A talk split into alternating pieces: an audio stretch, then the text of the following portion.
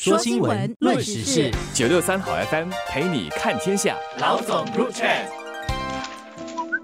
各位听众，大家好，我是新民日报的朱志伟。大家好，我是联合早报的郭丽娟。这几天有条新闻特别引起人家的关注，美国公司所开发的一个叫做 Chat GPT 的软件，哈，在去年十一月推出之后。就成为非常热门的话题，为什么呢？很多已经在使用这个免费软件的朋友都说，这个 Chat GPT 的神奇之处不止于它可以对答如流的跟人类交谈，它更是一部几乎有问必答的百科全书。写作、论文，甚至写诗，还有情书，都难不倒它。它比现在占有全球超过九成使用率的 Google 更加的先进，而且更能够满足搜寻者的需要。特别是这几个星期下来吧，我发现在本地关于这个 Chat GPT 的讨论确实是很热闹。就是无论是学术界也好，法律界也好，都一直在议论它。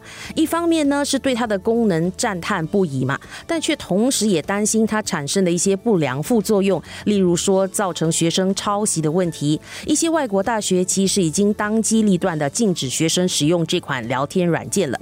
那可能我简单介绍一下这个 Chat GPT 的背景究竟是什么。所以这个 Chat GPT 其实是有一家美国公司叫 Open AI 开发的语言模型人工智能。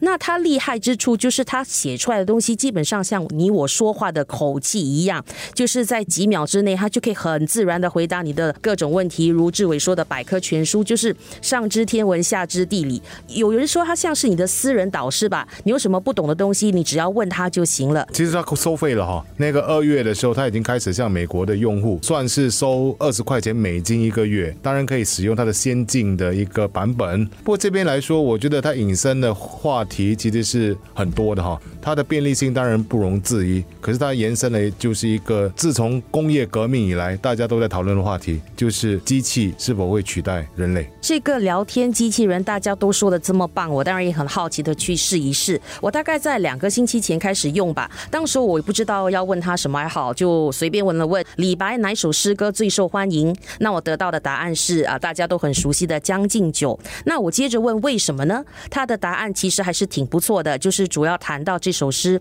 充满了乐观、勇敢及对生活的热爱，不畏黑暗、勇往直前的精神。还说他的诗文字流畅，语言生动，意境深远，是中国古典诗词中的那个经典之作。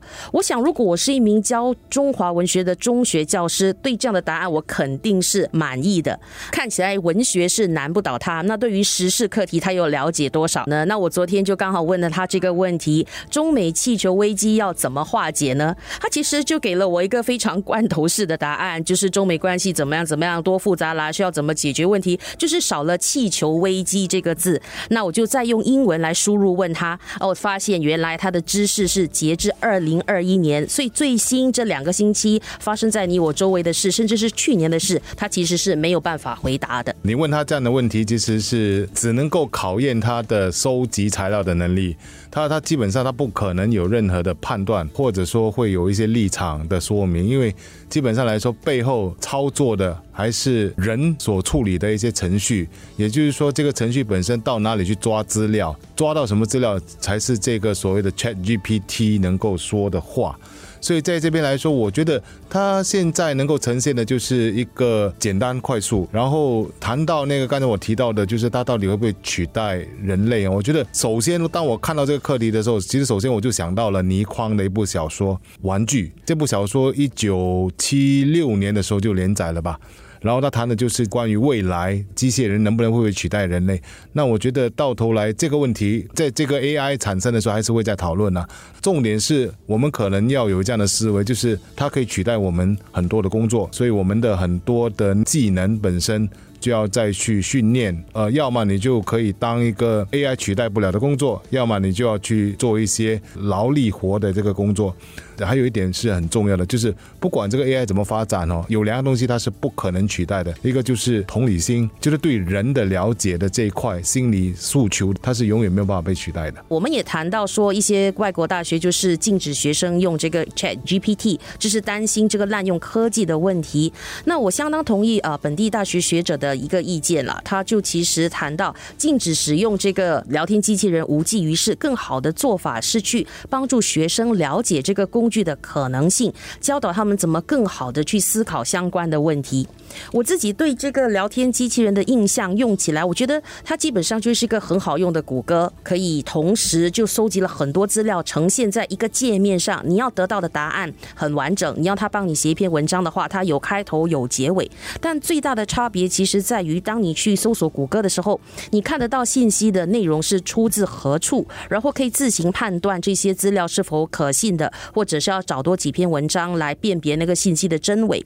可是当那个聊天机器人给你一个整理好的答案的时候，你可能就只能照单全收。如果全用的话，其实你可能陷入了半真半假的那个陷阱当中。这个 AI 产生的文章哈，它绝对也是原创性的。也就是它并不是抄袭自任何的他所收集的资料里面的论文或者文章，所以这边也就延伸了一个问题了，就是接下来如果这个东西发展的话，那它怎么样去定义原创性？这个是一个值得探讨的课题。可是我完全也同意本地的教育学者所说的那句话：我们不应该去禁止任何科技的发展，我们更应该的是拥抱它、学习它、使用它，并且更好的驾驭它。然后这才是我们跟机器人之间的那种竞争能一直占先机的一个先决的一个条件。对，就是这类机器人和人工智能看起来已经是势不可挡了。那作为教育者和把关者，就要以更理想的方式来应对。能不能把这个危机转换回良机，好好的利用它来教导学生做更好的判断，甚至是呃开拓以前之前没有的想法，我觉得是更有效的做法。